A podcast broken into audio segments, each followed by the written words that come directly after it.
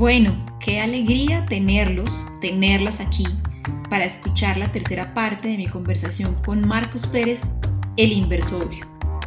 Espero que estén bien en cualquier cosa que estén haciendo, desayunando, almorzando, cenando, madrugando, acostándose tarde. El podcast permite encontrar ese espacio íntimo, privado y personal en el cual uno escucha sin afán.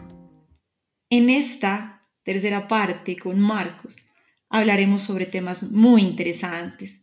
Pero primero quiero agradecerles por escuchar y recomendar mi contenido. Los invito a pasar por mi blog www.finanzasyalgomás.com.co. He escrito sobre temas que les pueden ayudar a entender los temas de sus finanzas personales de cara a fortalecer sus procesos como inversionistas.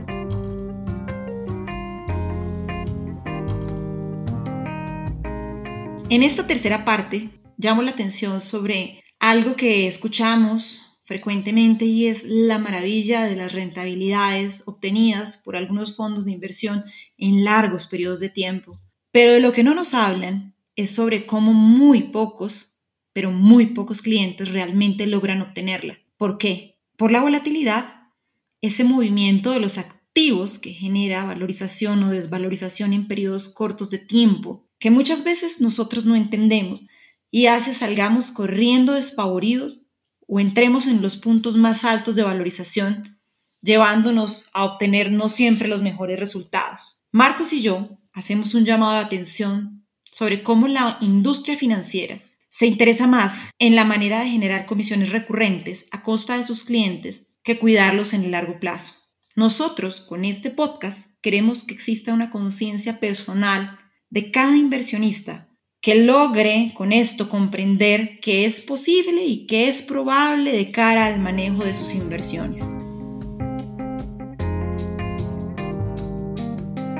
Les doy la bienvenida a esta tercera parte. Por favor, escuchen hasta el final.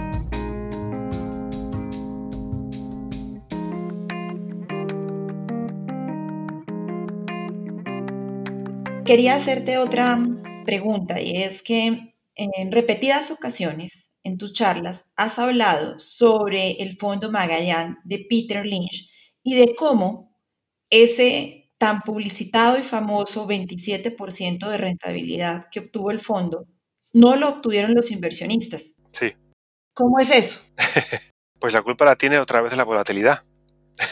A ver, para entender un poquito mejor el comportamiento de los inversores, es decir, el comportamiento de todos nosotros, porque todos somos personas, es bueno eh, recordar un trabajo que hicieron los premios Nobel Kahneman y Bersky en los años creo que 70, por los que le dieron el, premio Nobel en, el 2002. Y es que consiguieron medir la cantidad de, de dolor o sufrimiento que produce una pérdida comparado con una ganancia. Es decir, pongamos por ejemplo que un activo vale 100 y puede subir a 110 o bajar a 90. Es decir, hay una diferencia aproximada de 10% arriba y 10% abajo. En teoría, si fuéramos animales racionales, pues la alegría que nos daría ganar un 10% tendría una intensidad similar al dolor que nos produce perder un 10%. Sin embargo, Kahneman y Bersky descubrieron que para un mismo porcentaje de pérdida y ganancia, este más 10 o menos 10, el menos 10 duele dos, más del doble que alegría nos produce el más 10. Y esta es una de las razones por las que, como he comentado al principio, la industria asocia riesgo con volatilidad. Y es que los inversores cuando pierden un poco, esa pérdida les duele dos, más, de, más de dos veces la alegría que les daría el mismo porcentaje de rentabilidad. Y eso hace que muchos inversores, cuando una inversión tiene mucha volatilidad, por ejemplo el fondo de Magallanes, pues en cuanto pierde más allá de su de lo que se llama el umbral de dolor, es decir, el límite a partir del cual ya no puedes soportar el dolor que te produce esa pérdida y liquidas, te sales, pues la inmensa mayoría de inversores en el fondo Magallanes, en cuanto el fondo Magallanes mostraba pérdidas debido a, a su volatilidad, es decir, debido a la naturaleza de su movimiento a lo largo del tiempo, pues vendían, vendían el fondo y salían fuera. ¿Cuándo volvían a entrar? Volvían a entrar después de que el fondo no solo había recuperado, sino que estaba ganando bastante dinero. Entonces entraban otra vez con el fondo ganando mucho dinero, pero ellos solían entrar en máximos relativos. Volvía por la propia volatilidad a caer el fondo y se salían tragándose la pérdida. Esto, cuando se hace varias veces a lo largo del tiempo, Peter Lynch gestionó el Fondo Magallanes 13 años, pues lo que está sumando es un montón de pérdidas y apenas ninguna ganancia. Y esa es la razón por la que la mayoría de inversores en el fondo de Peter Lynch perdieron dinero, a pesar de estar invertidos en un proceso, en una estrategia que era intrínsecamente rentable, como la de los índices. Yo creo que el mensaje que tú y yo queremos dar, tanto en tu país como en el mío y en todos los demás países que nos escuchan, es que un inversionista debe prepararse conocerse, estudiar, diseñar su estrategia acorde al objetivo de inversión, echarla a andar y permitirle en el tiempo que dé unos resultados consultar diariamente pantallas y estar pendiente de informes e indicadores, salvo que seas un gestor, pues no es necesario, realmente ahorra mucho dolor y genera mucha más tranquilidad confiar en lo que has planeado y has estudiado como inversionista. Yo creo que ese es un, mensaje muy importante de, de este podcast y que tú recurrentemente transmites al igual que yo. Marcos, sé que una de tus grandes preocupaciones por la industria de bolsa es que dejan morir sistemáticamente a sus clientes. Así lo has expresado. Cuéntame por qué eso te preocupa tanto. ¿Qué has visto que es una señal de alarma que podemos transmitirle aquí a la audiencia para que esté un poco más alerta? A ver, lo que yo aprendí en mi primer trabajo como broker es que em, esto es bastante duro de, decir. Eh, los clientes son sacrificables siempre pueden haber más clientes, nuevos clientes. Lo que interesa es que los clientes pongan su dinero en el broker o lo pongan en los productos de la gestora, porque mientras estén ahí van a estar generando comisiones. Entonces, la gestora o el broker no tiene interés en que el cliente gane dinero, le da igual. Y esto hay una película el Lobo de Wall Street, creo que se llamó en España, con una escena entre, entre Leonardo DiCaprio y Matthew McConaughey que lo explica muy bien. Matthew McConaughey interpreta a uno de los socios de la firma de broker y Leonardo DiCaprio pues es el novato que llega. Y Matthew McConaughey le explica a Leonardo DiCaprio que da igual si el cliente pierde o gana dinero. Si pierde dinero y se arruina, el departamento de ventas va a buscar más nuevos clientes. Y esto es algo que todas las personas que se inician en el mundo de la inversión tienen que ser conscientes de que esta industria está montada para conseguir comisiones y es secundario si el cliente final gana o no gana dinero. Y eso a mí me chocó mucho. Hay muchos compañeros de esta industria muchos colegas que no ven ningún problema en eso. Pero quizá yo por, por tener, por sufrir un grado de empatía superior y, no sé, preocuparme por las personas con las que me relaciono, a mí me dolía mucho estar en una industria en la que da igual si el cliente pierde dinero. A mí personalmente no me gusta. Entonces, digamos que yo lo que intento es ayudar al, inversor a que comprenda qué es lo que está haciendo, qué es lo que puede conseguir y qué no, que decida según lo que ha aprendido y su carácter y, psicología y que tenga mucho cuidado, claro, porque estos brokers o gestoras pues le van a ofrecer un montón de cosas y si no sabe realmente lo que le están ofreciendo, pues es muy fácil quedar hipnotizado por promesas de rentabilidad fantásticas que no son realistas al final. Sí, haces que recuerde algo que viví yo también ya en los últimos momentos de mi vida laboral y fue mm, estar con un cliente que tenía un portafolio muy bien invertido, hacía ya muchos años, y recibir la invitación de la compañía para proponerle al cliente hacer rotaciones, que lo único que pretendían era desmejorar la rentabilidad del cliente porque ya esas tasas no existían. Y bueno, negarse a, a cumplir o seguir una directriz es algo que te pone en juego laboralmente y adicionalmente alguien me decía alguna vez que tú podías estar 70% de acuerdo con algo, pero siempre tenías que estar 100% comprometido cuando trabajas. No sé si a ti te pasó cuando trabajabas que comienzas a, a ver algo en lo que no estás de acuerdo y sabes que ya, ya tu lugar no es más allí, ¿no? Sí, eh, efectivamente es lo que, lo que estaba contando antes. Yo lo que veía es que esta industria en sus diferentes niveles, desde los brokers a las gestoras con sus productos de inversión, pues no tenían gran interés en, en que los clientes ganasen dinero, sino simplemente buscar excusas para colocarles nuevos servicios, hacer rotaciones en su cartera, apelar a la novedad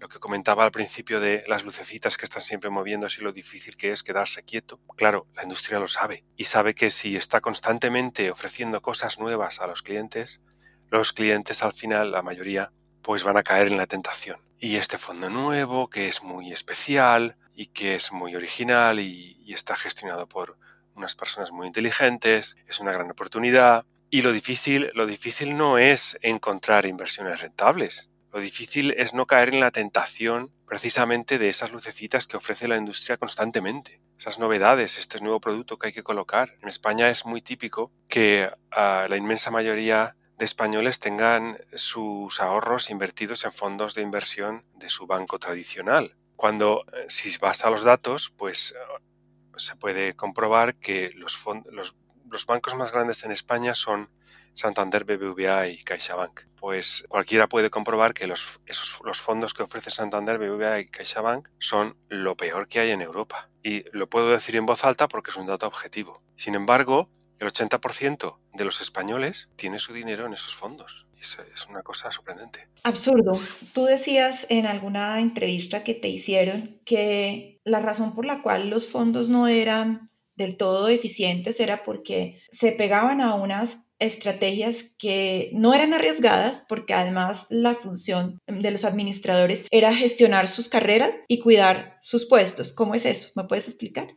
Sí, esto lo, esto lo, viví de primera mano cuando fui gestor en Renta 4, gestor de fondos. Yo veía que mis compañeros tenían como objetivo superar un índice. Por ejemplo, eh, un fondo de bolsa, en bolsa española, pues tiene como objetivo superar el índice de bolsa español, que es el IBEX 35. Lo mismo un, un administrador de fondos americano, que tiene como objetivo superar el SP500 que comentábamos antes. Pues bien, lo que yo observé es que apenas había variación entre la selección de valores que hacía el administrador y la propia constitución del índice. A mí lo que me sorprendía es que si tú haces casi lo mismo que lo que hace el índice, pues va a ser mucho más difícil superarlo, porque vas a estar muy cerca de la rentabilidad del índice. Claro, ¿qué ocurre aquí? Lo que ocurre es que los administradores son personas como tú y como yo. Y estas personas tienen un puesto de trabajo en el que se les va a juzgar según ha hecho el índice, el fondo que administran comparado con el índice. Si están muy cerca del índice, como la inmensa mayoría de otros fondos gestionados por otros administradores, pues bien, porque no lo han hecho muy mal y conservan su empleo. Ahora, si hay un administrador de fondos que decide una selección de índices muy diferente y le sale mal, a fin de año, cuando se compare su fondo con el índice, al estar muy, muy, muy abajo eh, comparado con el índice, corre el riesgo de que le despidan. Entonces, el administrador, los administradores de fondos, están incentivados para hacer, para hacer una gestión muy similar a la que al final hacen los índices pero con la diferencia de que cobran unas comisiones mucho mayores que la de invertir en el índice. Y esa es la razón por la que la inmensa mayoría de fondos no supera a los índices, es porque, además de los costes, los administradores de fondos están gestionando cómo guardar su puesto de trabajo, no cómo dar la mejor rentabilidad al inversor. Marcos, tú hablabas de algo súper importante que quiero que toquemos aquí y es en cuánto se sacrifica la rentabilidad en el largo plazo para un cliente con los costos que paga cuando invierte en fondos versus invertir directamente en ETFs. Sí, esto es uno de, para mí, los tres pilares fundamentales de la inversión, que son los costes. Imaginemos un inversor de largo plazo que va a invertir 20, 30 años. Acude a una banca privada donde le van a ofrecer unos fondos exclusivos muy caros por los que va a pagar una alta comisión y además va a pagar una comisión también a la banca privada por la selección de sus fondos y otras comisiones que se van acumulando. Estas comisiones en Europa, en España, pueden ser del 3% o más al año. Aquí también. Entonces, cuando estamos restando alrededor de un 3% al año, lo que obtenemos al cabo de dos o tres décadas es que estamos dejando de ganar la mitad de lo que podríamos haber acumulado. Y esto es, esto es un número tremendo porque estamos hablando de que quizá una persona está pensando en su jubilación, cuando llegue esa jubilación hace una gran diferencia tener el doble o la mitad de patrimonio que podría haber tenido.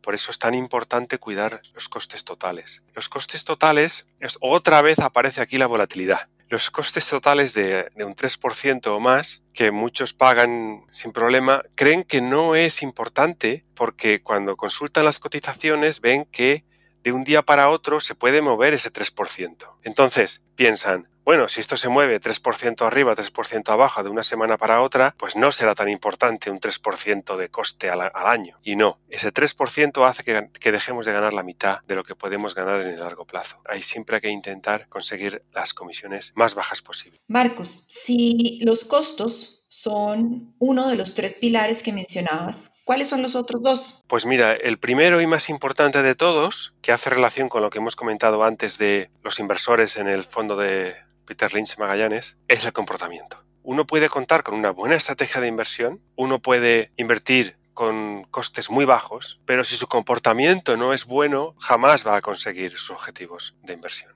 Si hace como hacían los inversores del fondo Magallanes, pues aunque consiguiera unos costes muy bajos, nunca podría conseguir esa rentabilidad, porque él mismo se estropea la capacidad de alcanzar esa rentabilidad. Entonces, en primer lugar, el primer pilar es controlar el propio comportamiento. El segundo pilar son los costes que, acabamos de comentar. Y el tercer pilar es con lo que hemos empezado hablando, es decir, con elegir una estrategia que sea respetuosa con la naturaleza de los mercados, con la naturaleza impredecible de los mercados, y respetuosa con nuestro propio carácter, esos tres son para mí los pilares fundamentales de, la inversión. Valiosísimo este aporte, como todos los que hemos tenido de ti en este podcast.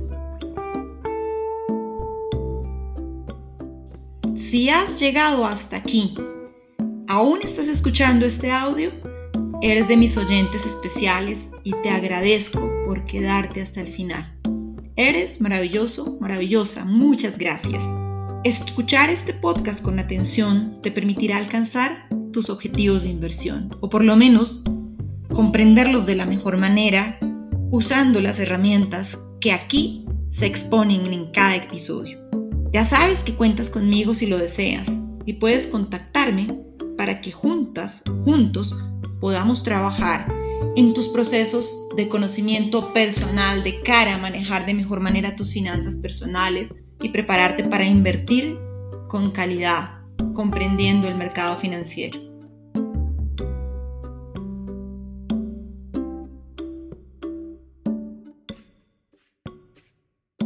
Te espero en la cuarta y última parte de esta poderosa conversación. Recuerda seguirme en mis redes sociales, Twitter e Instagram, arroba Mónica. Higuera, arroba finanzas y algo. Esta conversación también está en YouTube canal Mónica Higuera Finanzas y algo más. Muchas, muchas gracias por estar aquí. Te espero en el próximo episodio.